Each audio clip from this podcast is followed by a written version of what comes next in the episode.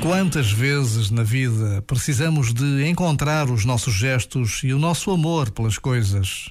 Muitas vezes estamos na vida a correr. Vivemos aquilo que temos que viver como autómatos, sem emprestarmos àquilo que fazemos qualquer tipo de dedicação, de empenho, de ardor. Fazemos por fazer, porque tem de ser.